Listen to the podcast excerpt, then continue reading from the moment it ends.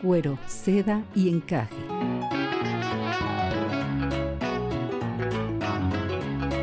Es un diálogo entre mujeres de temas que a todas nos importan, abordados mediante cuentos y relatos comentados.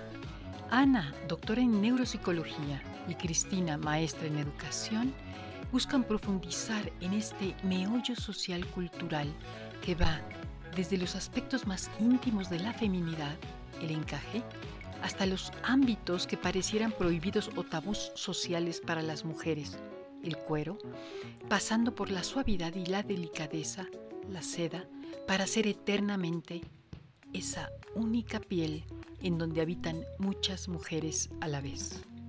Comenzamos.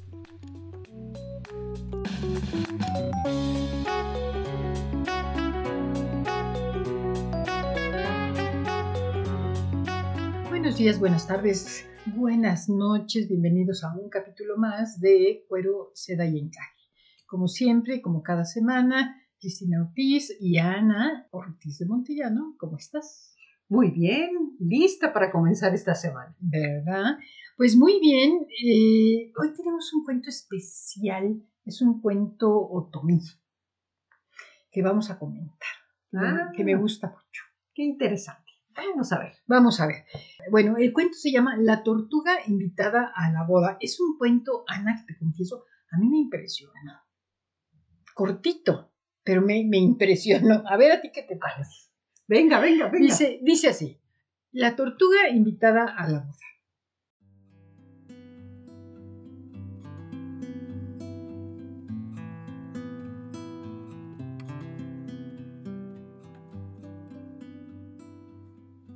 Un día le preguntaron a la tortuga si iba a ir a la boda.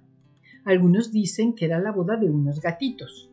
Pues claro que voy, dijo la tortuga, pero para llegar a tiempo tengo que salir ya.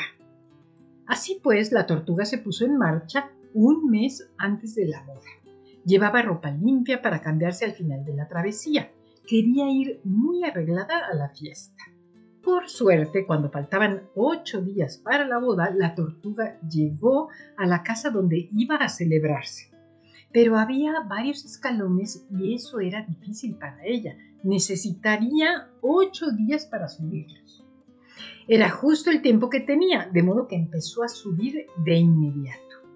Cuando solo le faltaba un escalón, la tortuga tropezó, resbaló y volvió a quedar en el primer escalón.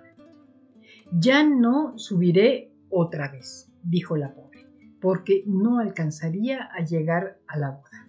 Mejor me regreso a casa.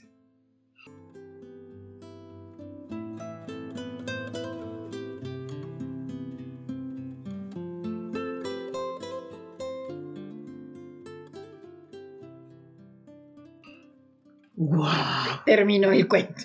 ¡Guau! ¿Qué tal? Eh, A, a mí me impresionó, ¿eh? Sobre todo que para empezar no te esperas ese final, ¿no? O sea, este, lo primero que valoras de alguna manera es tanto esfuerzo, Sí, sí. ¿no? pero- Tanto esfuerzo, tanta, tanta dedicación, ¿no? Este, tanto anticipación. Sí, previó, salió a tiempo. Yo creo que hasta con cierta ilusión, ¿no? Pues es- es- era una invitación. No, y además este, iba con toda la intención de ir muy bien arregladita, muy bien, hizo todo el esfuerzo, hizo los planes necesarios, la anticipación necesaria, o sea, como que pocas cosas hubiera que prever que se salieran de su control. Pero, a ver, tan- o sea, ¿qué pasa si te encuentras tú en esa situación? O sea, hiciste todo, planeaste todo, no sé, era un compromiso, te dejó el avión, eh, no sé, las cosas no resultaron como querías, eh, se te enfermó alguien. O sea, yo, ¿De, de qué estamos hablando? yo creo que eso es exactamente el meollo, ¿no? O sea, ¿cuántas veces hacemos planes que por circunstancias ya sean ajenas o propias, no se cumple, ¿no? Y quizá lo súper, súper interesante para analizar es qué hago ante esa circunstancia. O sea, sí, sí, ¿qué, hubieras hecho? O sea, dices, no, subes a la boda, llegas una semana tarde y dices, ups, ups, perdón, perdón. Entonces, ahí tienes, pues yo, yo digo que dos puntos de análisis, ¿no?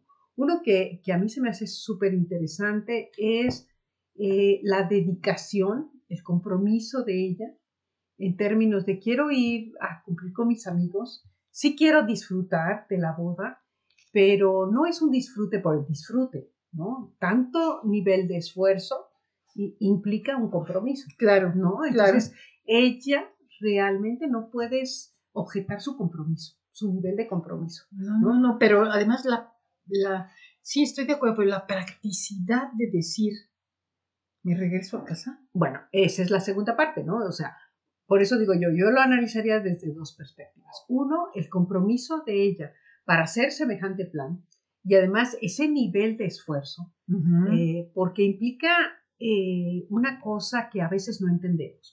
Una cosa es la simpatía.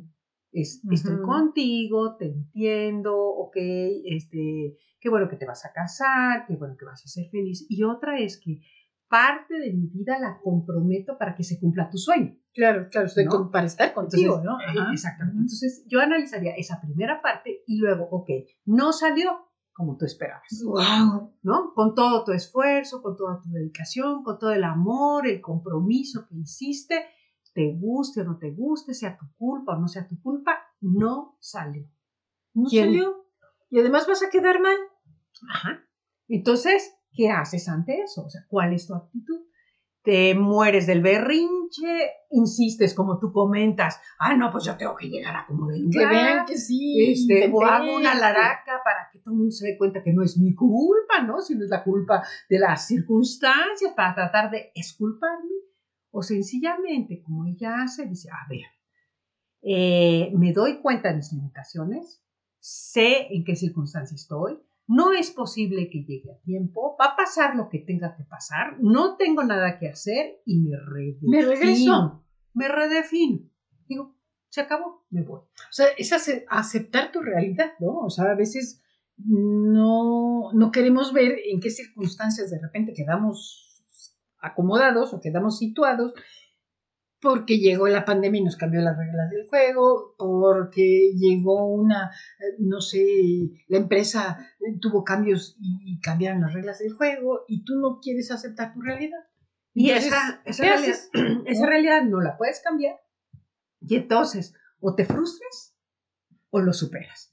Entonces, ahí viene uno de los, creo que, principales atributos que tenemos que desarrollar, que es tolerancia a la frustración, capacidad para soltar lo que no pudo ser, independientemente de juicios, si tuve o no tuve la culpa, si estuvo en mí o no estuvo en mí, eso no está a discusión. Sencillamente no, se dio.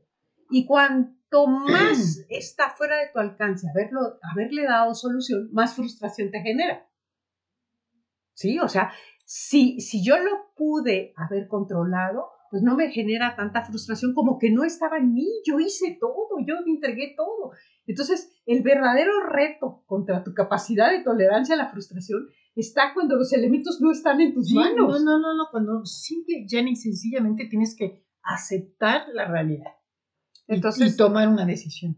Entonces, bueno, ahí, ahí está, yo, yo digo que la clave, ¿no? Entonces, por mi parte, yo veo a esta tortuguita con dos valores impresionantes, ¿no? Una, esta capacidad de solidaridad esta capacidad de empatía, la diferencia, decía yo, entre me es simpático o soy empático, soy empático cuando más allá de que te entiendo y que quiero compartir contigo tu momento, me comprometo, ¿no? Me comprometo emocionalmente y en acción con, con, con el que tú tienes. Entonces, es ella con una actitud totalmente empática, pero además con una increíble y genial eh, capacidad o habilidad de control de la frustración. Sí, pero además si te fijas quedando en una posición muy incómoda, porque además de que se echó todo el gasto del viaje, ¿no? De ir y de regreso gratis, ¿no? Queda mal con los invitados. Y el esfuerzo fue inútil, ¿no? O sea, ¿qué, qué necesitas tener adentro para aceptar esa realidad y cargar con todos los muertitos, ¿no? que, no. Finalmente yo lo interpreto como una paz interior. O sea, como serenidad. Exactamente, ¿no? Como una sabiduría. Sí, sí, sí, ¿Por qué? Porque ya, o sea, hice todo lo que en mis manos estuvo. Entonces, ¿cuántas situaciones, y yo les pregunto a las mujeres, enfrentamos, por ejemplo, como madres? A ver, hice todo lo que pude. Sí, sí, claro. Lo que estuvo en, dentro de mis recursos, hacer. El resultado ya no depende de ti. Sí. No, no solo como madre, en las relaciones laborales, en las relaciones personales, en, a veces en uno mismo, ¿no? O sea, quieres ser o parecer lo que jamás podría ser porque tu misma constitución física, porque tu misma circunstancia no te lo va a dar nunca, ¿no? Y entonces con sabiduría reconoces esas, esas limitaciones o esa realidad y la asumes con paz. Con serenidad. Bueno, pues los juicios, fíjate, aquí lo interesante es, los juicios estarán de otra parte. O sea, esta no llegó, esta, o sea, pero no te deben afectar a ti. O sea, ¿quiénes son los demás? para juzgar lo que hubo dentro de ti. Sí, claro, si no, si no, no supieron la historia. Y el principal juez muchas veces somos nosotros mismos. Sí, sí, donde... Entonces, el enemigo ante estas circunstancias somos nosotros mismos. ¡Wow! Pues la tortuguita me acaba de dejar una gran, gran lección. ¿Cuál sería la tarea? Ay, esta venga la tarea, venga la tarea. Esta sí está difícil. A ver, o sea, uno es como siempre hemos dicho, a ver, busca, digamos, en tus experiencias de vida, cuántas veces te has encontrado en estas circunstancias como las de la tortuga, ¿no? En donde tú hiciste todo, todo lo humanamente posible, este, cumpliste, eh, digamos, con lo que tú esperabas de ti mismo para llegar a esa meta y no se da. ¿Sí? Y yo creo que todos, todos vivimos al menos en algún momento una circunstancia similar. Ok, Primera tarea es cómo respondiste. ¿Te aferraste? ¿Te dio enojo? ¿Fuiste y te desquitaste con otro? Porque muchas veces también, De tu propia o echaste la culpa a alguien. O te hiciste la víctima. No, es que yo eh, quise, pero no pude, pero yo llegué. Te preocupó más el qué dirán que tu propia paz interior. Entonces, yo creo que la tarea es, reflexionar, ¿no? Reflexionar. Es un dilema, ¿no? Porque también puede estar, eso, el qué dirán es tonto. Sí, sí, sí, Entonces, bueno, la tareita es un poco, a ver, tú, pro, tú misma analiza tu experiencia, tu experiencia anterior, y tú misma ve si puedes mejorar tu sabiduría. Eso. Eso, o sea, solo, solo reflexionando en este cuento, ya, ya tienes que pensar eso. O sea, ya tienes que pensar hijo, ¿qué tan sabia si yo estuviera en, en esa circunstancia hubiera sido mi actuación o no? En, sabiduría entendida desde el punto de vista de esa paz interior y esa serenidad y esa ecuanimidad de tomar una decisión. Y de reconocer la realidad. Eso. ¿No? Y de reconocer la realidad.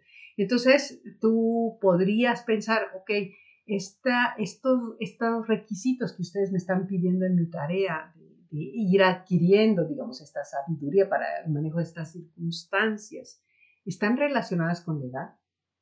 O sea, solamente la gente mayor adquiere esa sabiduría. Bueno, no, no, o yo, desde mi trinchera, desde este momento, desde eh, la posición, por más sencilla que sea, puedo empezar a desarrollar estas habilidades de reconocer la realidad, de reconocer las limitaciones que tengo para el manejo de mi propia frustración y de juzgarme yo misma con la benevolencia que solamente el reconocer lo que sí puedes manejar y lo que no puedes manejar y de auto eh, reconocerte cuando has hecho el esfuerzo que, sí, sí, que, has debido hacer. Yo creo que es eso, autorreconocimiento, aceptar la realidad y ser, digamos, empático contigo mismo y, bueno, asumir las consecuencias de tu circunstancia y de tu decisión. Pues tarea es saber qué has hecho cuando las cosas no salieron como tú esperabas. Como tú esperabas. Muy bien, bueno, pues vámonos a reflexionar. Muy bien, muy Gracias, Ana. Bonita tarde. Excelente semana para todos.